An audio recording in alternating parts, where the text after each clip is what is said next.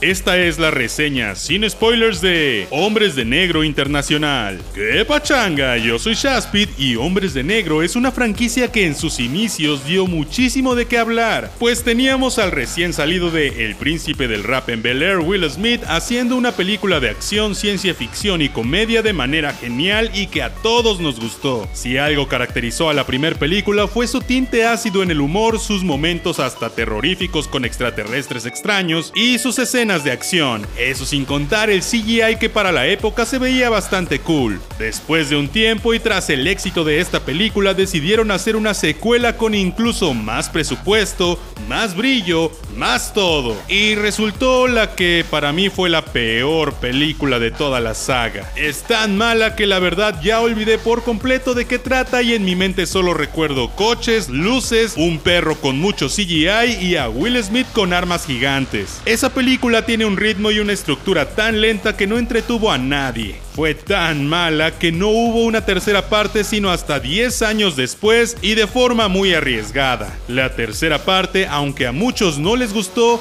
he de decir que la disfruté, me parece mejor estructurada que la segunda y tiene viajes en el tiempo, cosa que amo. Ahora llega una especie de spin-off, secuela, aparte de todo que parece reboot pero no lo es, llamada Hombres de Negro Internacional. Chris Hemsworth y Tessa Thompson protagonizan esta nueva película y esa combinación ya la habíamos visto en el universo cinematográfico de Marvel. Es por eso que sabemos que tienen buena química, pero que los pongan juntos de nuevo en otra franquicia no sé si fue la mejor idea. Definitivamente el personaje de Tessa Thompson está mucho mejor escrito y trabajado que el de Chris Hemsworth, pues en realidad ella es la protagonista. Esto causó un poco de disgusto, pues muchos lo vieron como empoderamiento femenino forzado, y la verdad es que durante la película hay varios momentos en los que eso se nota mucho. Creo que pudo ser un mejor movimiento que la pusieran a manera de empoderamiento, pero no nos lo recalcaran con otras escenas o cosas en la trama. Es mucho mejor y más bonito cuando hay empoderamiento femenino de manera orgánica. Por ejemplo, la jefa de los Men in Black de Estados Unidos es una mujer tipo el diablo viste a la moda. Hacen referencia a que son los hombres de negro y no las mujeres o los hombres y mujeres de negro, ya que según se siguen llamando así más por tradición que por otra cosa. Y es que al ver a una mujer agente, uno sí podría preguntarse qué hace ella ahí si la peli se llama Hombres de Negro. Aún así, no es la primera agente femenina, pues desde la primera película vemos mujeres en la organización y el que no se mencionara nada acerca del nombre, pues hacía lucir todo un tanto machista, así que bueno, creo que no tenían de otra. No sé qué rayos pasa, pero Chris Hemsworth es un gran actor de comedia, es un gran actor de acción, es carismático, guapo y todo eso, pero siempre sus personajes terminan tontificándose. Lo vimos en Cazafantasmas, en Avengers Endgame y ahora en Hombres de Negro. Vemos a este hombre que era un gran agente, pero algo le pasó y acabó siendo arrogante, mujeriego y básicamente un tonto. Este tipo de personaje es completamente un cliché, pero lo más malo de la movie no es eso, sino que en sí toda la película es exageradamente genérica. Se siente como una fórmula, como si tuvieran un molde prefabricado de una película de acción con extraterrestres y listo. No voy a negar que disfruté la película, me divertí, me reí y creo que es bastante mejor que la segunda de Hombres de Negro, pero en definitiva no supera ni alcanza de cerca a la primera. Hubieron varios momentos en los que se intentaban hacer referencias a la saga original con Will Smith y aunque sí uno decía, oh, mira, eso lo recuerdo, creo que era un tanto forzado todo eso. El humor definitivamente era completamente familiar y con nada de ese humor ácido que caracterizó a la primera película, a excepción de un par de chistes que al final sí son muy ligeros para la actualidad. El CGI, aunque obviamente es mejor que el de la primera, creo que estaba demasiado falso. Y me refiero completamente al diseño. No sé si es por intentar que se sienta como parte de la franquicia, pero se veía muy caricaturesco por lo que tuvo el efecto contrario en mí.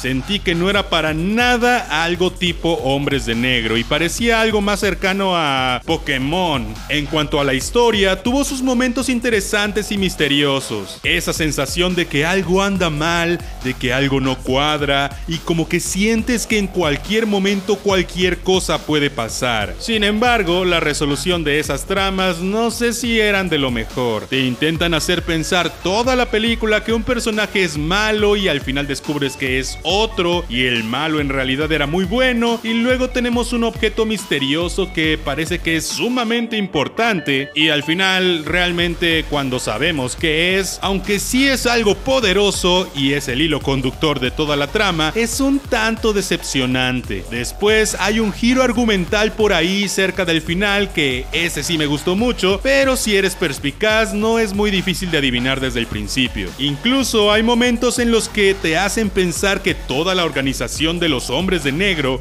está en declive y en problemas. Como cuando al principio un personaje dice, en otros momentos ya la habríamos reclutado. Pero realmente no hay nada malo y nunca te resuelven esa idea. Además, la idea de que el personaje de Tisa Thompson se prepare y acabe encontrando e infiltrándose de manera tan sencilla con los hombres de negro se me hizo muy absurdo, aunque debo decir que me gustó eso de verla desde niña y que haya una trama desde el inicio que se va resolviendo poco a poco, ya que eso le da profundidad al personaje, pero de todos modos nunca sabemos qué pasó con la familia de ella o por qué estaba sola. Pero que viera a ese personaje que parece Pokémon al inicio para resolverlo más tarde me gustó. Eso sí, hay varias cosas en la peli que son o muy inverosímiles o no tienen sentido en general, pero pues supongo que podemos dejarlo pasar porque son los hombres de Hay un nuevo personaje que es como el comic relief, aunque en realidad ya teníamos personajes cómicos, pero este es algo así como lo que en su momento fue el perro Frank.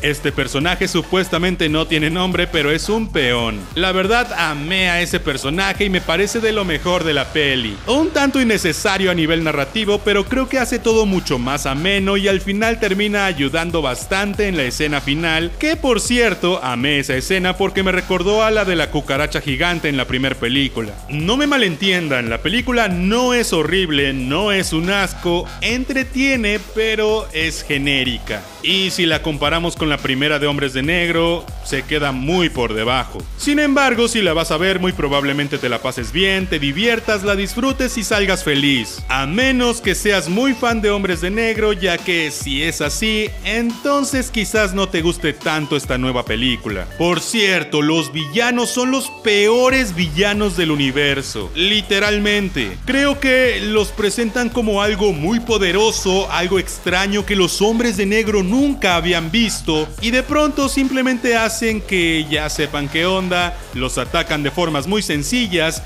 y acaban con ellos como si nada. Tuvieron un buen inicio, pero un pésimo desarrollo y un peor final. Pero cuéntame, ¿ya la viste? ¿Te gustó? ¿Cuál crees que sea la mejor y cuál la peor de Hombres de Negro? Yo soy Shaspid y te veré la próxima vez. Sí.